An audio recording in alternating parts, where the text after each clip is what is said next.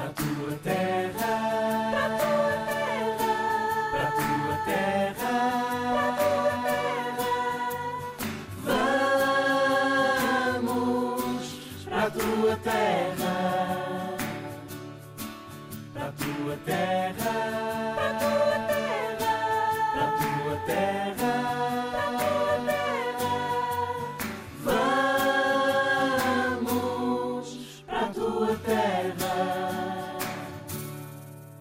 Olá, bem-vindos ao Vamos para a tua terra. Olá, Emanuel. Olá, Hugo. Como é que tu estás? Estou bem, tu? Também, estou ótimo. Todas as semanas vamos trazer aqui um país ou uma parte do mundo ah, vista pelos olhos de alguém que tenha lá nascido, mas que ah, viva atualmente em Portugal. Ah, vai ser incrível, é um guia de viagens muito particular através da música, da cultura, da história, da gastronomia, porque não? Também, Manuel está ao, ao- fogão dessa, dessa parte. Todos os domingos cá estaremos às seis da tarde para uma hora de conversa e depois podem apanhar-nos também nos sítios onde costumam apanhar os podcasts, claro. Estamos a isso. O nosso destino hoje é o Líbano, casa de cerca de 6 milhões de pessoas, que fica ali na região do Levante. Como quem vai, mas depois não viras, não é? Isto fica entre a Síria e Israel, com vista para o Mediterrâneo. Na Antiguidade foi a casa de quem? Dos fenícios, esse povo de marinheiros que também andou pela Península Ibérica, portanto, nossos eh, primos. Depois, por lá estiveram os romanos, a seguir os primeiros muçulmanos árabes, até cair no bolo do Império Otomano, ou seja, dos turcos. Ah, e assim ficou por 400 anos até ao início do século XX, quando se tornou um protetorado francês.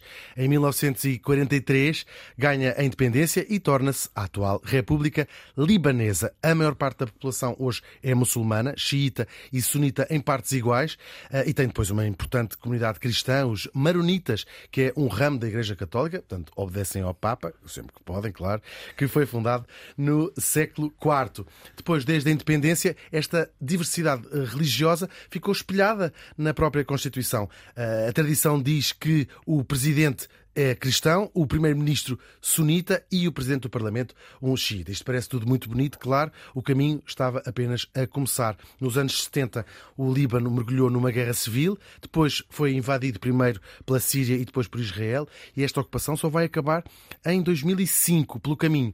A capital, a belíssima Beirute, que a visão ah, eurocêntrica do mundo chamava Paris da, da Médio Oriente, tornou-se uma figura de estilo, é um sinónimo de destruição total e mal se tinha reerguido quando, em 2020, a maior explosão de há registro na história a deixou novamente no chão. Há de levantar-se, como tem feito nos últimos 5 mil anos. É uma das cidades mais antigas do mundo. O Líbano é isto tudo e é também a terra das montanhas brancas, é eh, isso que Líbano significa, e, claro, a terra dos cedros. A nossa convidada hoje é Safa Dib, nasceu no Dubai em 1983, filha de imigrantes libaneses e depois veio com os pais para Portugal quando tinha dois anos. Estudou cá em Lisboa Línguas e Literaturas Modernas, já foi ou é editora, tradutora, já fez parte do negócio da família, os restaurantes, e já foi candidata às autárquicas, às legislativas e ao Parlamento Europeu. Também escreve regularmente em jornais. Olá, Safa. Olá, Hugo. Bem-vinda. Ah, eu acabei por dizer que ah, veio para Lisboa com dois anos, portanto, vou saltar uma série de perguntas e perguntar qual é a primeira recordação do Líbano, provavelmente em segunda mão. Ahm, Deixa-me pensar. Recordações do Líbano. Tenho a ideia que desde, as desde a infância os meus pais ah, fizeram questão de me dar a conhecer o, o país em que nasceram ahm, e, e- e casaram e tiveram os seus filhos. Ahm, é, um, é um país ah, que eu desconhecia, só, só conhecia pelas histórias deles. Uh, tive a sorte de me darem a, a, a conhecer a língua, aprendi a língua deles. Os Claro. meus irmãos uh, também contavam as histórias, os meus irmãos mais velhos tinham memórias, uh, vi as fotografias dos álbuns de família e fiquei a conhecer um pouco. Uh, mas a verdade é que o Líbano era uma, uma ideia não era uma realidade concreta. E isso só aconteceu quando, aos nove anos, viajei ao Líbano pela primeira vez e foi então que tudo aquilo que eles me tinham contado ganhou cor e substância. E foi engraçado porque descobri que tinha uma enorme família. Temos, nós somos um clã uh, no Líbano, uh, somos, somos imensos.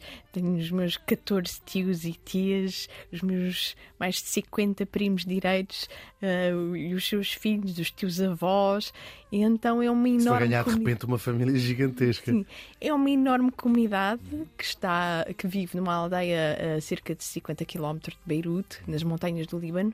E, e foi, foi aos nove anos, foi uma experiência muito intensa chegar ao aeroporto de Beirute uh, e de repente ser agarrada por todos aqueles tios e levantada ao ar e ser tratada como uma princesa, porque eles de facto acolhem muito bem os, os, imigrantes, ah, os libaneses na diáspora, são sempre muito bem acolhidos quando regressam ao Líbano. Uh, é uma diáspora que faz questão de regressar todos os anos, de manter fortes ligações ao país, gostam de, de, de receber aquele carinho do, do, dos avós, dos pais que lá ficaram. E depois há toda, há toda uma cultura e toda uma, uma gastronomia também. Uh, a questão da cozinha é muito importante para os libaneses. Uh, sentarem-se à mesa em família, uh, saborearem o convívio o prazer da, da, da companhia. Do... É, é uma. Digamos que tudo aquilo que eu, que eu descobri aos nove anos foi que afinal, olha, tinha aqui toda uma outra identidade e tinha aqui toda uma outra vida, e, e, e isso acaba por ser um pouco. Para uma criança, é uma experiência um pouco estranha, porque percebemos de que lá não somos inteiramente libaneses e depois cá também não somos inteiramente portugueses. Há, há, há sempre essa divisão que está no nosso interior. E depois que cheguei cá, um, em Lisboa, concretamente, um, como é que foi trazer o, o, Líbano aos 9 anos, aos 10 anos? Foi contar aos amiguinhos todos como é que era as férias que exprimos, que dos outros, dos outros miúdos era em Vila Velha de Rodão, em Serpins do Voga, e de repente era a 50 km de Beirute, que é, assim, é um shit-tex para Eu tive para a sorte, a eu tive a sorte de passar os verões no Líbano numa altura em que mal havia eletricidade na aldeia, em que os miúdos andavam de manhã à noite nas ruas, nas quintas, a nadar nos rios, a jogar futebol nos campos. E então passávamos o tempo todo, era uma trupe de miúdos ali a circular e a correr pela aldeia, pelos vales e montes. E, e, um verão inteiro, três meses inteiros, que eram as férias escolares, uh, nessa, nessa vida de, de campo, de, de, de, respirar o ar puro da montanha do Líbano. E acho que fui muito privilegiada por ter conseguido conhecer isso numa altura em que ainda não havia tanto eu, eu, este acesso à tecnologia que há hoje, em que as pessoas agora estão mais uh, resguardadas em casa. Uh, eu, eu agora, quando vou ao Líbano, vejo que os mais novos já não, já não fazem tanto isso, já não andam eh, já não andam aí a correr pelos montes sem, sem os pais atrás. Uh, como se fôssemos lobitos. é, no, no, fundo, a melhor analogia que eu tenho era como se fôssemos uns lobos, uns pequenos lobos, lobitos, ali a percorrer os montes. Aliás, Deep, uh, o nome da minha família, significa lobo. Uhum. E então acho que é uma analogia muito boa para descrever essas crianças que andavam ali pelos anos 90 um, nas montanhas do Líbano. Ainda por cima, as montanhas do Líbano, que é um lugar. Tão é famosas, bastante... não é? As famosas sim, montanhas Sim, é um lugar bastante místico, até eh, porque para já é beleza. Já, já, agora para contextualizarmos, tirando uma faixa litoral, é praticamente Montanha, só montanhas. É, cordilheiras é? de uhum. montanhas, sim. É a costa mediterrânica, não é? E depois, logo a seguir, impõe-se uma enorme cordilheira de montanhas onde praticamente todos os libaneses têm uma casa, não é? Todos os libaneses têm uma casa nas montanhas e é onde passam lá as férias e o tempo e de facto é, é muito agradável, aquilo é de uma enorme beleza, temos os vales verdejantes, temos as montanhas com os cedros do Líbano cheias de neve, uh, vê-se de facto os picos de neve um, e depois uh, as próprias aldeias estão ali colocadas em escarpas e uh, a nossa aldeia está a 700 metros de altitude, por exemplo, e, e tem uma vista imponente, e é só montanhas à volta. E, e acaba por ser paradisíaco. E acho que sim, acho que ter vivido isso na infância, ter, ter conseguido ter um vislumbre disso, acho que foi uma experiência que me marcou pela positiva. A Safa era, era bilingue, completamente bilingue nessa altura. Sim, uh, bilingue, sim. uh, portanto, aprendi o árabe enquanto aprendi o português, sim. Portanto, quando ia lá, falava com os seus primos Falava em árabe. árabe. Sim. Eles tinham muita curiosidade também em saber como é que era a sua vida cá. Sim, claro. Eles, eles perguntavam imenso sobre Portugal. Uh, curiosamente, aquilo que mais uh, eles tinham curiosidade era o futebol, porque eles são fanáticos por futebol, o futebol do Mundial, eles acompanham imenso e eles adoram o Brasil. E então, como sabiam que no Brasil se falava a língua portuguesa, perguntavam-me imenso pela língua portuguesa, pelos nomes dos jogadores, como é que se pronunciam os nomes dos jogadores, e depois queriam saber também os nomes dos Sabiam melhor do que eu os nomes dos jogadores portugueses. Tem graça, fal- falámos aí da, da, da- da diáspora, não é? Um país que tem muita gente em- na diáspora, mais, mais que os 6 milhões que, lá- que vivem no, verdade. no- no Líbano. Mu- muito o Brasil, falámos do Brasil, tem uma comunidade não só grande, como muito importante. Lembro-me de, de um dos homens mais ricos do Brasil, ou mesmo o homem mais rico do Brasil, eh, tinha, era libanês. Ahm, Os libaneses. ban- banqueiro, portanto, isto é bom- bons genes. os libaneses. Safra, não é assim que se chamava? Era essa- Os libaneses emigraram em várias vagas para o, Lib- para o Brasil, ahm, desde o século XIX até. E acabaram por se estabelecer lá ah, como comerciantes. Normalmente, a grande parte dos libaneses desenvolve a atividade de comerciantes na- no mundo, pelo mundo fora. E no Brasil, eles estabeleceram-se, integraram-se ah, e acabaram por ter um enorme impacto a nível gastronómico, por exemplo, a comida libanesa, a comida árabe, como eles chamam, é muito popular no Brasil. Eles conhecem as especialidades todas, o kibé, o tabule, eh, o falafel. Eles conhecem muito bem a comida árabe, adoram. Em grande parte deles são descendentes de imigrantes libaneses. Não, não é raro o ver eh, brasileiros a chegar aos restaurantes da minha família e, e perguntarem eh, pela comida e, e dizerem: Ah, a minha avó era libanesa, lembro-me da infância ela fazer-me a comida, eh, cozinhar-nos os quibés e, e, e- as especialidades libanesas. E eles querem muito recuperar essa memória de infância da avó libanesa na cozinha. E portanto, sim, o Brasil tem uma ligação muito especial à comunidade libanesa. É um verdade, facto. não, não deixa de ser do outro lado do mundo. Tenho que perguntar como é que os seus porquê, como é que os seus pais falaram um bocadinho dessa história? Nasceu no Dubai, portanto, calculo que estivesse a sua mãe no Dubai na nesse momento que E o nasceu. Dubai foi uma foi só de passagem, portanto os meus pais depois de quando se iniciou a guerra civil, o meu pai tomou a decisão de ir trabalhar eh, no Dubai, onde grande parte dos libaneses estava a trabalhar. A Safa já tinha irmãos mais velhos. Sim, sim. Portanto, um, portanto, eu fui a. Eu sou a terceira. eh, e, portanto, a minha mãe ficou com os meus irmãos no Líbano, enquanto o meu pai trabalhava no Dubai. Mas depois eh, a guerra piorou e o meu pai achou que era melhor a minha mãe juntar-se a ele no Dubai. E ficámos lá cinco anos, onde eu nasci. Mas o meu pai não estava inteiramente satisfeito com o Dubai, porque também a instabilidade na região não nos dava, e a verdade é que no Dubai nós não tínhamos perspectivas de, ahm, de evoluir, eh, de, de iríamos. O meu pai achou que não, não iria conseguir oferecer a melhor educação aos filhos no Dubai, iríamos estar sempre presos no mesmo ponto. Então achou que a Europa poderia ser uma, uma, uma aventura. Ahm, ele Porque vi- Portugal, eu tenho muita curiosidade em saber. ele conheceu um madeirense em, no Dubai, que se chamava Eduardo, e que lhe falou imenso de Portugal. E o meu pai ficou tão. quem na esparrela? Foi um pouco, sim. Não, eu acho que o meu pai ficou tão encantado com as histórias do Eduardo que depois, quando decidiu fazer um périplo pela Europa e foi, foi a França, foi a Itália, foi a vários países, mas não ficou inteiramente convencido. Acho que passou por, por Espanha e depois pensou: ah, Portugal é já aqui ao lado, deixa cá espreitar. Já agora vamos lá ver a terra do Eduardo. E então, quando ele chega a Portugal, ele ficou apaixonado porque ele pensou: isto é mesmo parecido com o Líbano, e é verdade. Ele achou que havia enormes semelhanças. Climáticas, para começar, não é? as climáticas, as paisagens. Ele foi ao norte de Portugal e viu também. E achou. Não foi ao Alentejo?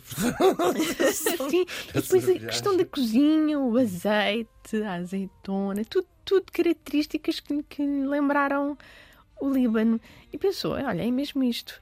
Então, pronto, decidiu vir a Portugal e depois tinha, tinha sócios que ia abrir um restaurante, ainda, ainda abriu um- o primeiro restaurante libanês, árabe, eh, nos anos 80, mas durou muito pouco tempo na altura. Ainda era prematuro, ainda, era- ainda era cedo demais a abrir um restaurante de cozinha libanesa nessa altura. Mas Isso era um negócio de família no, no Líbano, não tinham rigorosamente nada a ver com, com a restauração.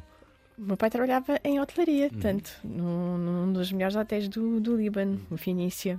Foi- Ele era gerente de hotel, portanto, meu pai Portanto, já era o ramo mais ou menos que. Era um ramo que dominava. conhecia bem e, e pronto. E depois pensou que em Portugal fazia, faria sentido, já que havia tão pouca cozinha do Médio Oriente, fazia sentido dar a conhecer essa cozinha. Mas digamos que a década de 80 ainda era muito. Não, ainda não era a altura certa. Depois enverdou por outro tipo de, de cozinhas, a cozinha italiana, a cozinha portuguesa, e estabeleceu-se nesse ramo durante muitos, muitos anos, até que finalmente, em 2010, e isto foi só em 2010, que ele decidiu arriscar, a família decidiu arriscar e abrir o primeiro restaurante de cozinha libanesa em Lisboa, o Finícios, ali na Rua do Conde Redondo. E esse sim foi de facto um enorme sucesso, já era a altura certa de 2010, Lisboa.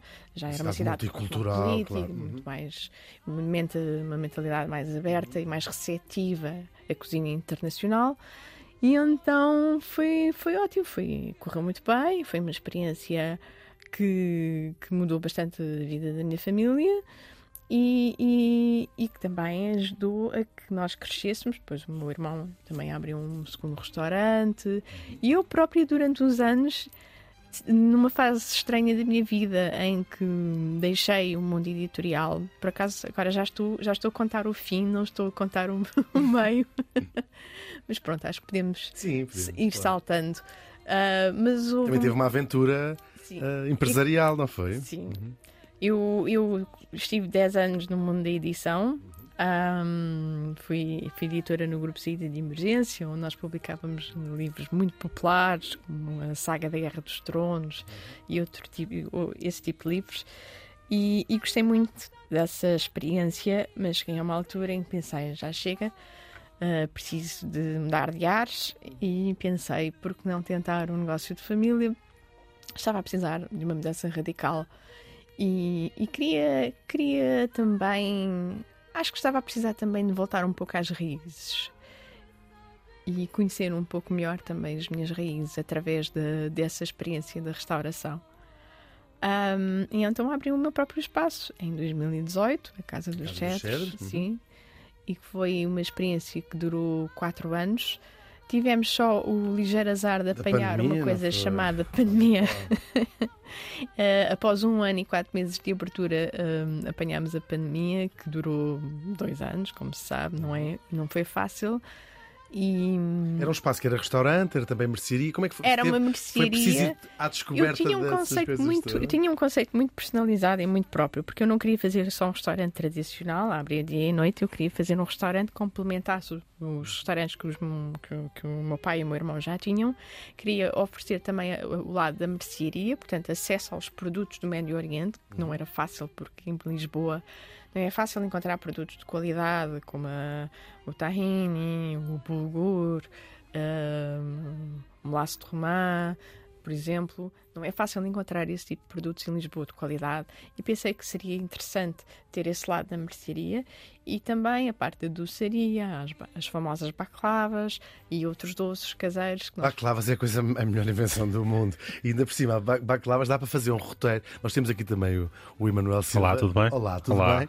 Que é, que é o nosso especialista em, em gastronomia. E a, ba- a baclava, dá para fazer roteiros de baclava como se- como Completamente. Estava a pensar roteiros. isso mesmo. Porque elas são todas diferentes. Até agora, das que eu, ou seja, de, de país para país, elas mudam até em tamanho, umas maiores, mais de pequenas. forma, tamanho, de recheio. Recheio, Eu, até agora no meu top, em primeiro lugar do meu top estão as, as turcas. Gosto muito de, porque é uma baclava mais miudinha, assim pequenina.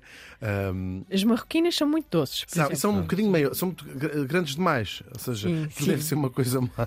O que é, qual é a tua opinião? Eu gosto da grega, por acaso. Da grega? Gosto muito da grega, grega sim. boa. Entre a grega e a turca. Sim. A do turca também gosto muito da turca, mas a libanesa é menos doce, é mais, eh, mais seca, é mais eh, aposta mais no pistache, não é? Eles amam pistache naquilo Acho que já me conquistou que é então. incrível, assim. Em, em, em Istambul, eh, elas são tiradas com uma espátula, não é? Porque estão completamente embebidas em, em mel. Não, e depois é, é flor de laranjeira, flor de laranjeira, água de rosas. O mel acho que é mais nas, nas baclavas marroquinas, mas ali ninguém usa mel, é tudo flor de laranjeira. Que eu- lá está outra coisa que é muito raro encontrar em Lisboa. Flor de laranjeira. O que é inacreditável, nós temos bastantes, não é que faltem laranjeiras para aí. Sim. Agora fiquei, estava a ouvir essa experiência na- da- de, de restaurante e mercearia e, claro, eh, contava com a ajuda dos pais, não é? Pois tem Sim, um negócio de restaurantes a dizer-lhe. E depois imaginei a mãe ou o pai serem muito queridos e dizer: falta aqui flor de laranjeira. Como é que é eh, crescer com os, os pais libaneses? Porque esta. então, quer dizer, os pais são pais em todo lado do mundo, mas imagino.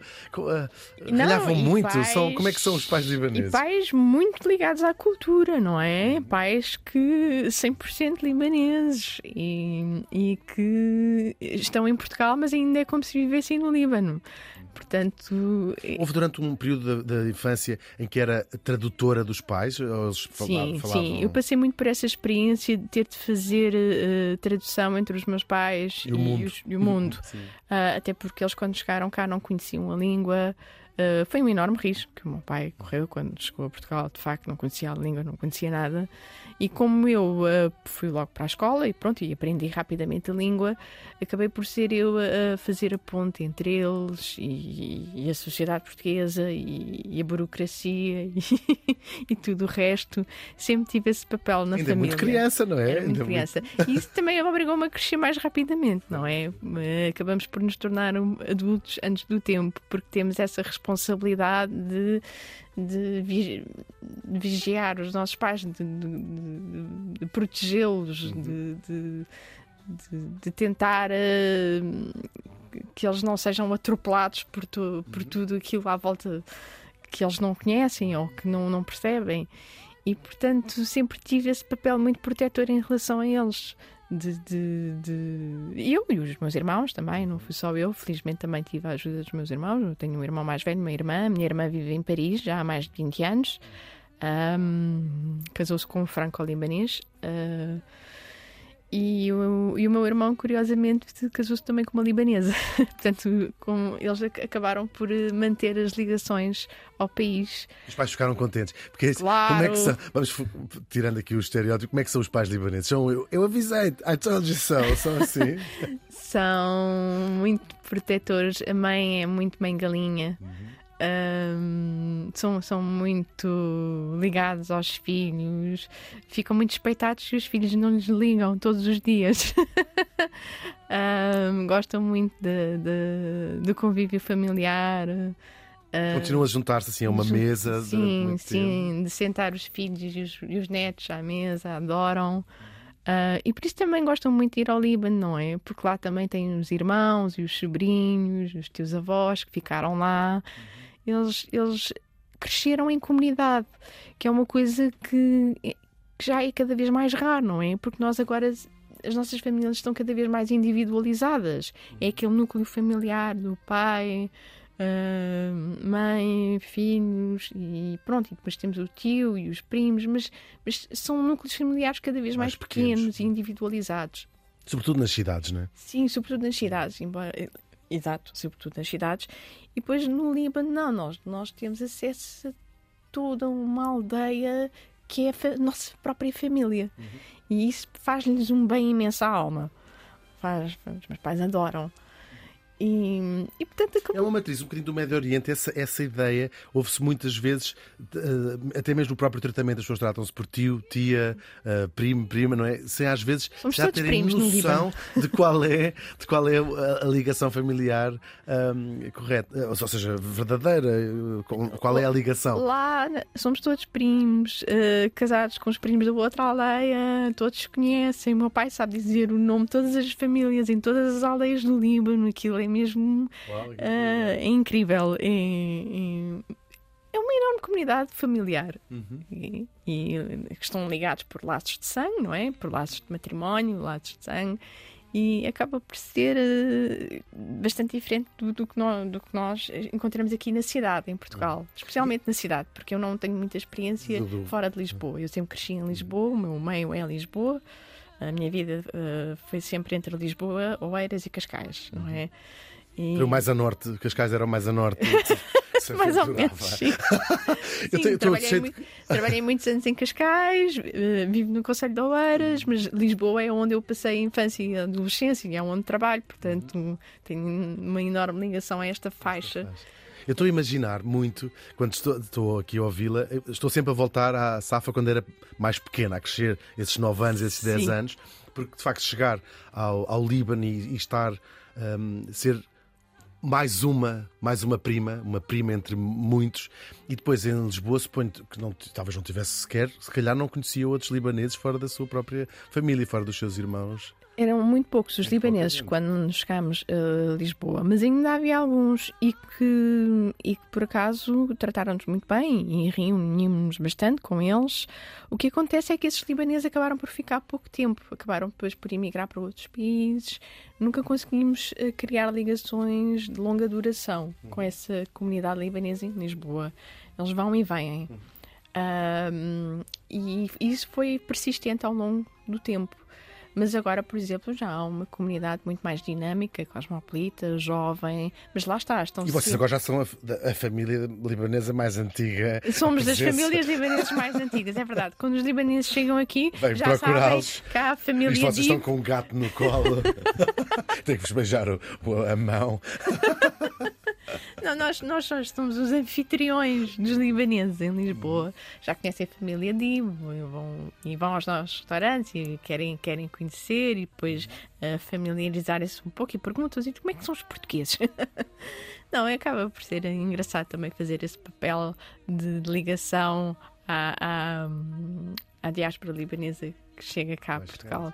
E depois essa a, a safa de 10 anos, ou de 11 ou 12, hum, quando, tirando as férias, eh, quer dizer, vive cá desde os dois anos, fala português, é portuguesa. hum, como é que era esta dualidade de, se calhar em casa era libanesa, se calhar em casa, em casa era era libanesa, perfeitamente libanesa. falava se sim. calhar provavelmente até árabe, com os seus sim, pais. Sim, sempre. Hum, e depois chegava à escola e falava português, Português. não é? e era portuguesa e libanesa ao mesmo tempo. Como é que era isto? E depois com um nome que não deixa ali margem para, para haver uma dualidade de A verdade é que eh, fora de casa as pessoas só sabiam que eu era estrangeira, digamos Uhum. assim, pelo nome. O nome era aquilo que me distinguia. E quando ouviam o meu nome, e queriam logo fazer perguntas: então, mas esse nome é de onde? E depois ficavam imensamente curiosos por descobrir que eu era libanesa, porque achavam que eu não parecia. porque que eu estava eh, bem integrada, falava perfeitamente o português, sem sotaque, e, e fazia-se um pouco confusão como é que eu era de um país tão distante, tão. tão Estranho para, tão para, estranho para, para os eles. Sim, Ahm, e depois ainda por cima, ah, mas falas árabe? Sim. Ah, mas. E isto fazia-lhes uma enorme confusão. Ah, como é que foi crescer entre duas culturas? Bem, isso é uma pergunta que acho que não sou a única a ter passado por essa experiência, não é? Ah, Mas gostava, era uma coisa que a fazia sentir especial na escola, diferente dos outros meninos, era uma coisa boa. Eu acho que nunca, nunca fui uma pessoa que se tivesse sentido a 100% integrada em lado algum. Mesmo agora, ah, é difícil sentir essa integração a 100%, porque isso também são consequências dessa, dessa herança cultural que eu tenho, não é? O facto de em casa era uma coisa e fora de casa era outra. ah, isso acaba por deixar marcas, não é? Não é deve fazer muito bem à cabeça. Lembra-se de pensar assim: adorava chamar-me Mariana para, para deixar-me chatear e fazer perguntas. Pe- Lembra-se de Eu pensar às isso? vezes, eu às vezes Mariana ou outra coisa qualquer. Eu às vezes, quando, quando me fartava um pouco das perguntas, e isto foi mais na adolescência, agora não, mas quando me fartava das perguntas, dizia: Olha, chamo-me Sofia. Sofia, mas estava a pensar, estava a pensar nisso. Isto está é mal escrito no cartão Só de para não me chatearem, só para não me virem com as perguntas. Olha, chamo-me Sofia. E para tipo, poupava-me um, um mar de um mar de perguntas. perguntas. Não, mas claro que depois, a uma certa altura, acho que a adolescência foi a fase mais complicada de lidar com essa dualidade. Como é sempre, não é? Sim, sim. Porque a adolescência já temos tantas coisas com que lidar, não é? E depois ainda tem essa camada extra e, e não foi tão fácil porque. Quer dizer, é o- lá está. Eu fiz todos os esforços e mais alguns para me sentir portuguesa e para ser portuguesa. E eu acho que isso também, se calhar, exagerei, porque a uma certa altura chego a um ponto da minha vida e pensei, mas porquê que eu estou tão invisibilizar a minha cultura libanesa? Também tenho que trazê-la à luz, também tenho que destacá-la, também tenho que mostrar este meu outro lado. E nunca tive vergonha disso, mas nunca soube também, ao mesmo tempo, lidar com isso. Acho que só agora, com a entrada na política na última década, é que eu me comecei a perceber mais da necessidade de trazer eh, para cima da mesa essas questões da imigração, da, da identidade, da, hum, e também com, com todo este contexto eh, político e social da última década.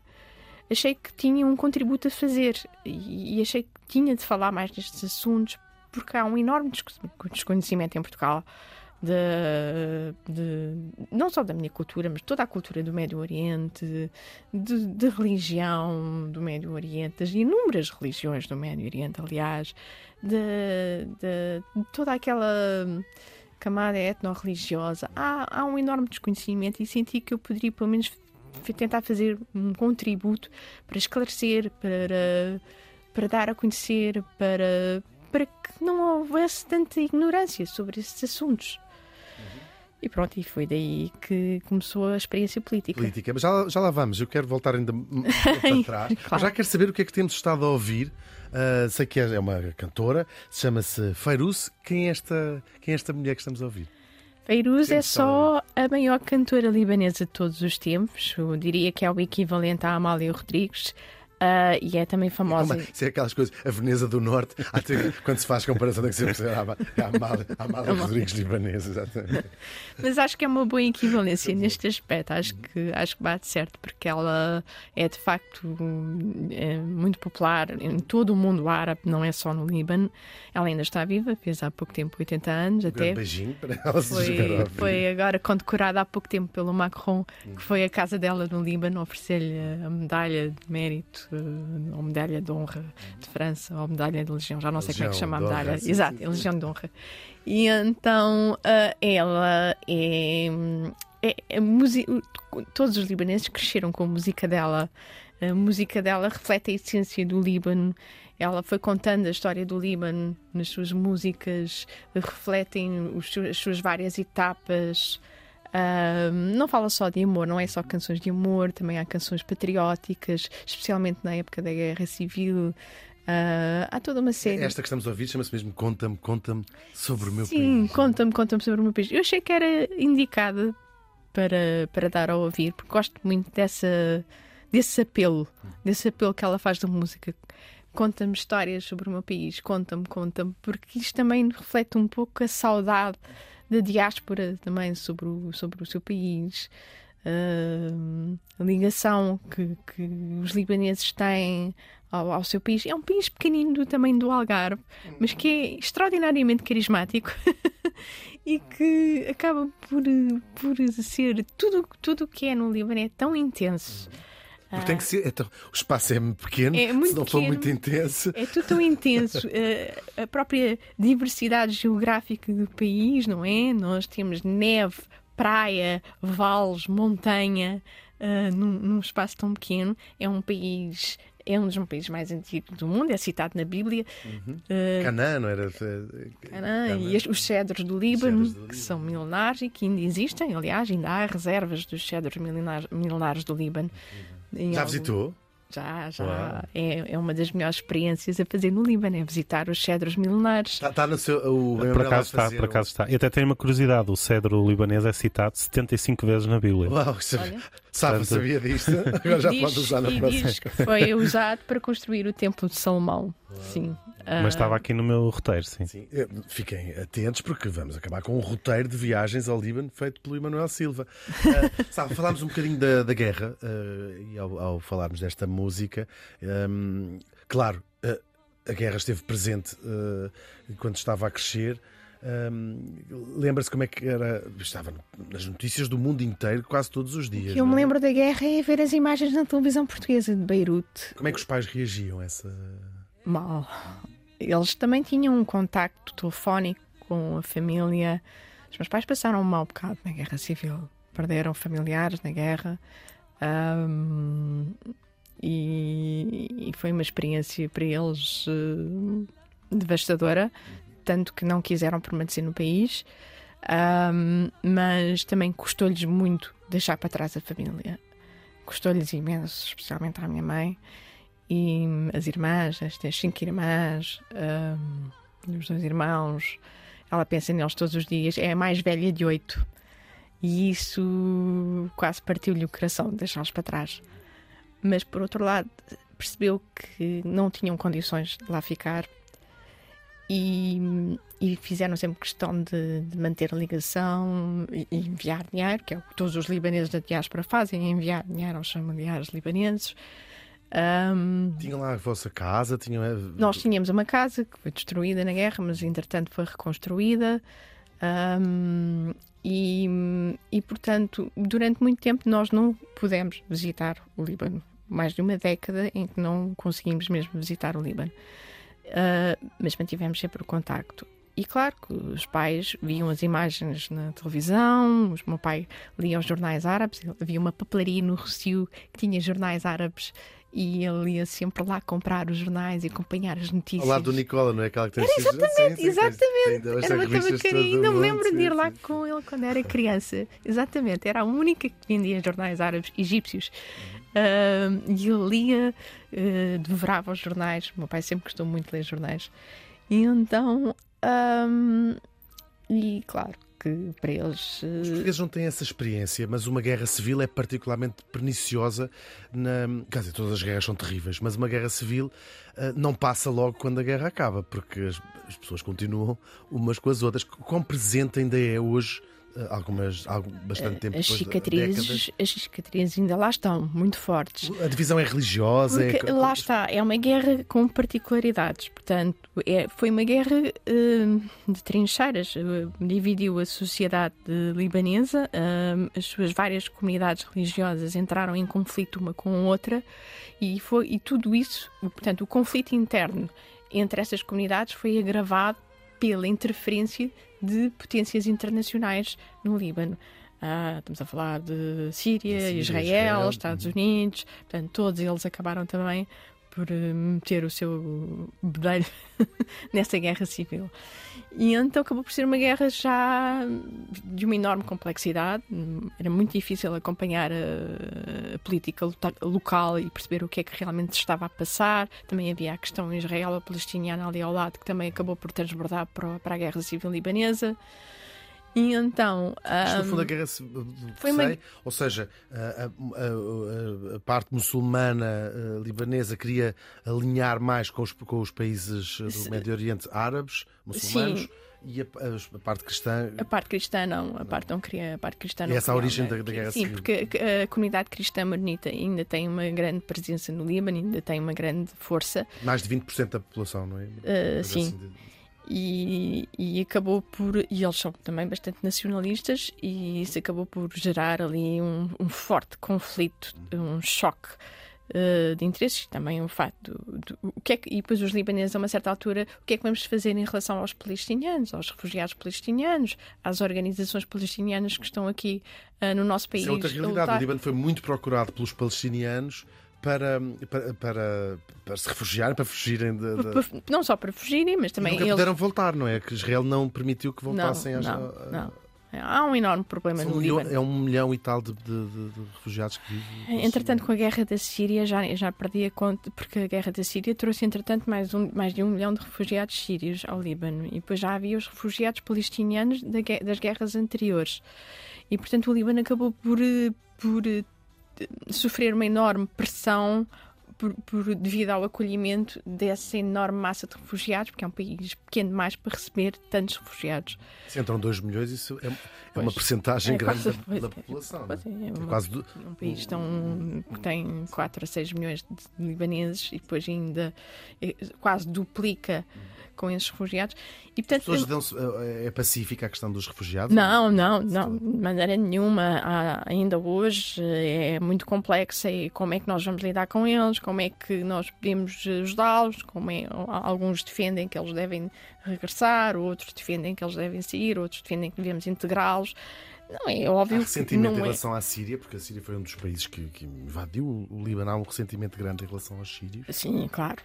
A Síria nunca teve um papel muito pacífico nem muito ah, positivo no Líbano. Já, já antes do- da guerra síria, a relação com a Síria era muito complexa. Ah, eles ah, também fizeram uma série de execuções políticas, assassinatos políticos. Eles assassinaram entre 2000 e 2010, sim, nessa década.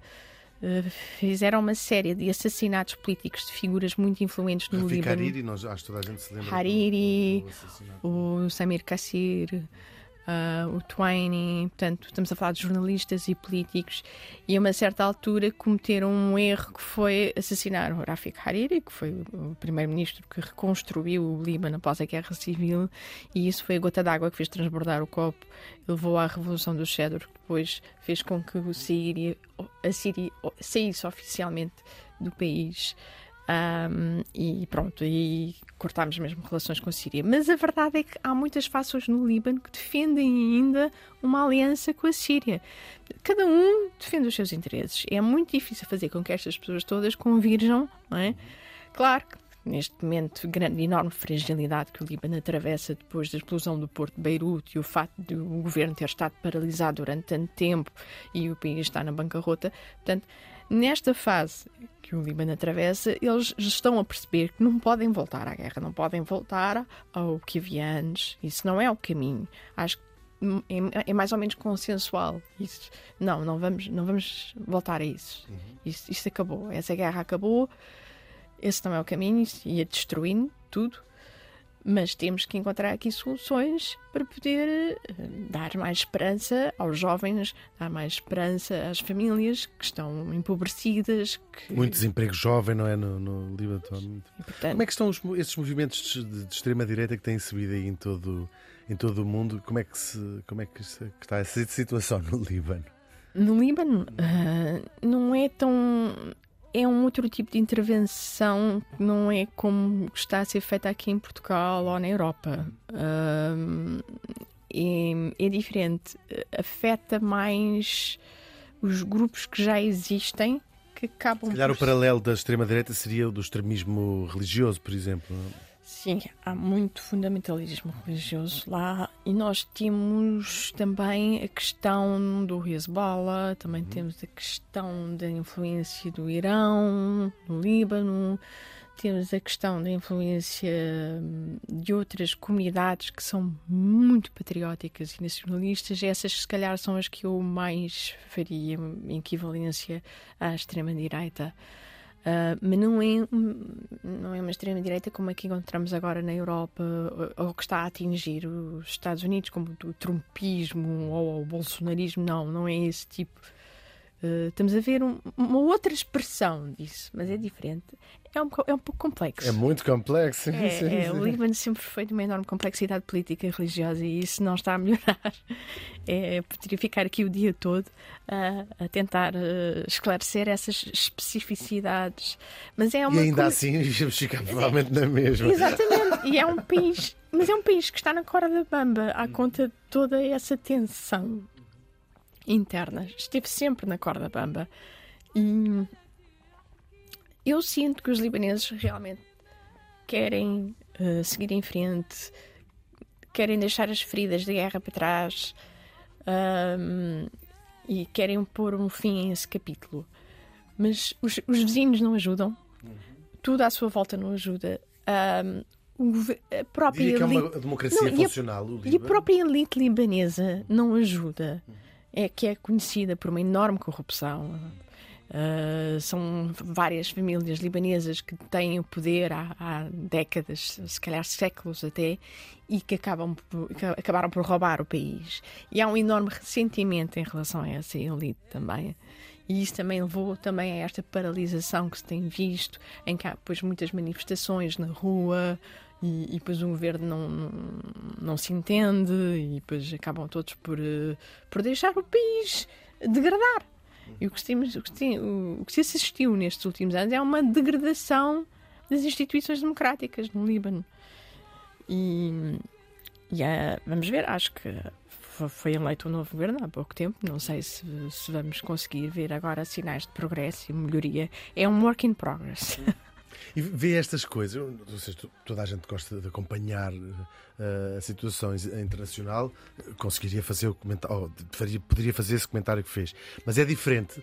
eh, vê como estou a falar do, do meu país também. Acompanha as notícias no Líbano como isto também é o meu país. Ah, sim, sim. Eu, pelo menos, quando faço as minhas intervenções nas redes sociais sobre o Líbano, é sempre de um ponto de vista de quem é libanês e de quem está a dar a conhecer aos portugueses. Olhem, ch- chama a atenção, por exemplo, digo: olhem, está aqui a passar-se isto no Líbano. E isto acontece por causa deste contexto. Tento sempre fazer esse papel de explicar, esclarecer. Eh, porque acho que, acho que é importante fazer esse papel, não só dar informação sem contexto, não é? Isto liga bastante com o livro, nós pedimos que nos indicasse um livro que achasse fundamental para conhecer o Líbano, um, e é um bocadinho nessa na senda do que está a dizer. É um livro do Amin Malouf, vou arriscar dizer que é o escritor li- libanês mais, Mais famoso. conhecido. Ele vive em, em, É em França, também é que ele também tem a Legião de Honra. Lá está. Se calhar até receber no mesmo dia. Um, e é é um livro, eh, está traduzido e editado em Portugal, pelas edições 70, As Cruzadas Vistas pelos Árabes. Ou seja, é um- as cruzadas vistas pelo outro lado, não é? Do outro lado, exatamente. Eu tenho uma ligação sentimental muito forte a esse livro, porque lá está, acho que foi, foi um dos livros que me fez finalmente eh, interrogar-me um pouco sobre a minha dupla identidade. Ahm, foi a minha professora de português do nono ano que me recomendou o livro. Ahm, eu, na altura, não me interessava minimamente sobre livros de autores libaneses ou ler sobre o Líbano, mas foi ela que puxou por mim e disse-me: Olha, tens aqui um autor libanês muito bom, acho que devias ler este livro, As Cruzadas Vistas pelos Árabes, até porque é uma perspectiva inédita, nós não conhecemos esta perspectiva, estamos habituados a ler sobre as cruzadas do ponto de vista ocidental e acho que irias gostar de ler. E eu, ela emprestou-me o livro, levei o livro para casa. E de facto tenho, tenho de lhe agradecer porque ela acho que me fez abrir um pouco os olhos para esse outro lado ahm, que eu desconhecia por completo e achei fascinante o livro, a história de Saladino também, que, está, que é muito focada no livro, ahm, a cultura, a religião. E, e foi então que eu percebi. Foi neste momento em que passou a ser mesmo luso-libanesa. Luso- Foi, não, foi aí que eu decidi explorar mais a minha faceta libanesa. Mas eu ainda não me sentia totalmente luso-libanesa. Isso só viria a acontecer mais tarde. Mas acho que foi um wake-up call, sim, esse, esse livro. E é por isso que eu gosto sempre de, de escolhê-lo e de divulgá-lo. Porque acho que acho que faz as pessoas questionarem-se também. Lá está, estamos tão habituados a, a- a- a ter a perspectiva da história que, nos ensinaram nas escolas. Unilateral, não é? Exatamente. E Mesmo e isto está a acontecer agora na sociedade portuguesa com a questão dos descobrimentos, não é? De a história que nos ensinaram nos manuais escolares, uh, é a perspectiva dos heróis do mar, mas depois estamos Mas a quando nós questionamos, eu lembro-me de pensar nisto, eu lembro quando era miúdo e se falava, ah, foram nas cruzadas ba- bater nos moros, como se dizia basicamente na escola. E eu às vezes ficava a pensar, mas espera, os, os também, também estão do outro lado, também estão pessoas, e, e às vezes até do lado do vencedor, como saber. Portugal tem essa experiência do Eu lado do que- perdedor em relação aos moros. Eu acho que muitos de nós questionávamos, mas também é verdade que há muitos de nós que não questionávamos. Pois está-se a ouvir E passivamente. depois, e depois eh, quando vemos alguém a questionar, quando ouvimos alguém a questionar, há uma certa resistência inicial. Eu tenho notado isso agora em Portugal, que há uma grande Sim, sim, resistência sim. agora em questionar a história que Quer nos dizer, as cruzadas também já As foi cruzadas, não, as cruzadas As não diria, cruzadas já mas foi há tanto tempo. Mas sim, é cruzadas, verdade. como já vão distantes no tempo, já é um assunto mais pacífico, mas outros assuntos, se calhar, já não são tão pacíficos. Mas, mas é, lá está, acho que é um bom livro para dar a conhecer a- às pessoas, para também obrigá-las a, a- a terem eh, sempre essa outra perspectiva, em- não só nas cruzadas, mas em todos os assuntos.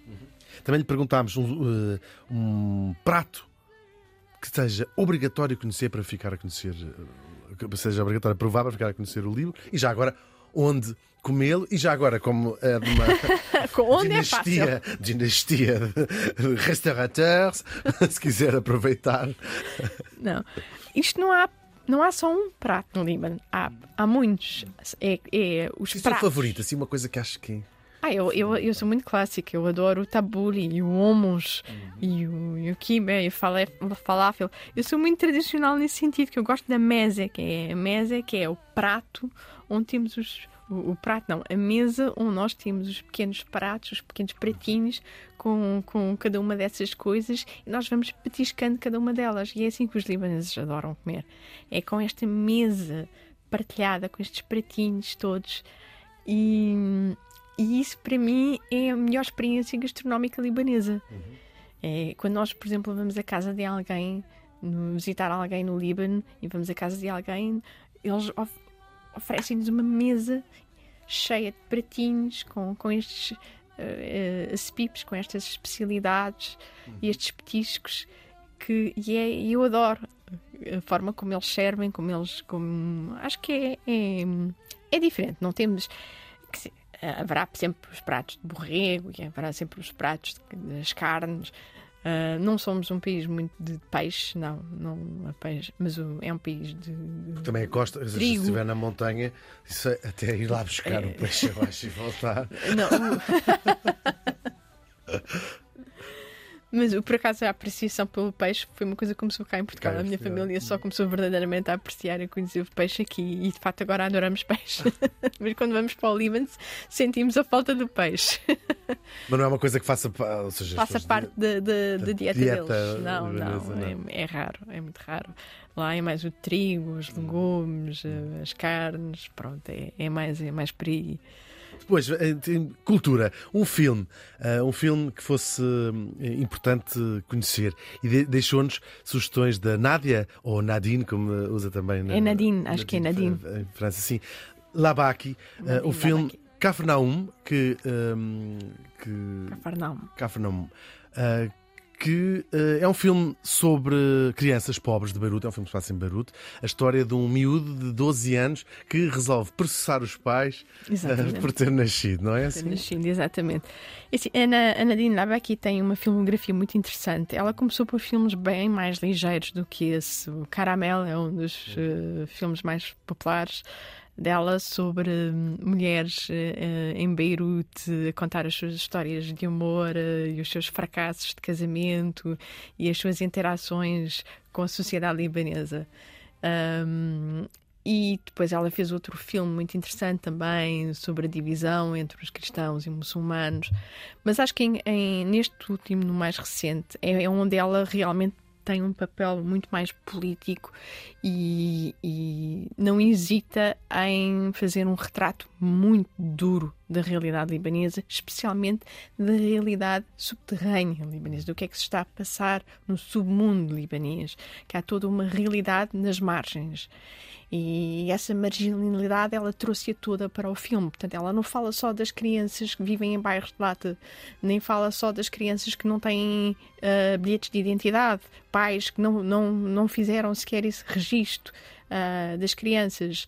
Ah, fala também dos imigrantes etíopes que estão presos em centros de detenção em Beirute devido à kafala, que é uma prática que eu diria que é a escravatura moderna e que isso foi agora muito abordado por causa do Mundial do Qatar, a questão da kafala, que é trabalhadores que vêm de países como o Nepal, Bangladesh, Sri Lanka, a Etiópia e que depois eles vão trabalhar para países árabes, Ficam mas depois mas depois são obrigados a dar os seus passaportes e ficam à mercê dos, dos- das suas entidades patronais, confiscam os seus documentos e obrigam-os a trabalharem nas condições que eles, que eles quiserem.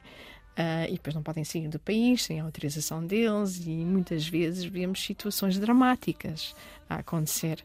Ah, e a- a- essa realizadora teve a coragem de abordar essa realidade, que é uma coisa que eu nunca tinha visto num filme libanês, pelo menos num filme comercial libanês. E, e ela fala de uma forma muito intensa. Eu acho que é um filme. Não, não recomendo a pessoas muito sensíveis. Eu hesitei na escolha deste filme porque de facto não é um filme para todos.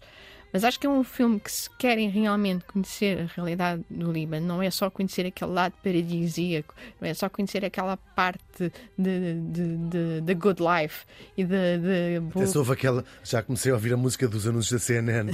Visit Lebanon, sabe? Exatamente. Toda a Aquele gente turismo. Ah, é preciso perceber o que é que está escondido por trás disso. E é uma realidade muito negra. Ah, a história da criança que processa os pais por ter nascido, quer dizer, isto é, é uma coisa duríssima. O percurso dele, de, a rejeição que ele sofre, o, o que eles fazem com a irmã dele. A irmã dele é, é praticamente vendida para um casamento aos 12 anos. Ele fica enormemente revoltado com isso. E depois a cena final. Não podes fazer um spoiler. Não posso contar, mas posso dizer. É uma pena que não posso contar, mas levou-me às lágrimas. Levou-me às lágrimas. É um filme muito emocional. Não pode fazer um recomendo. spoiler. É um spoiler, não posso. mesmo que as pessoas vão ouvir.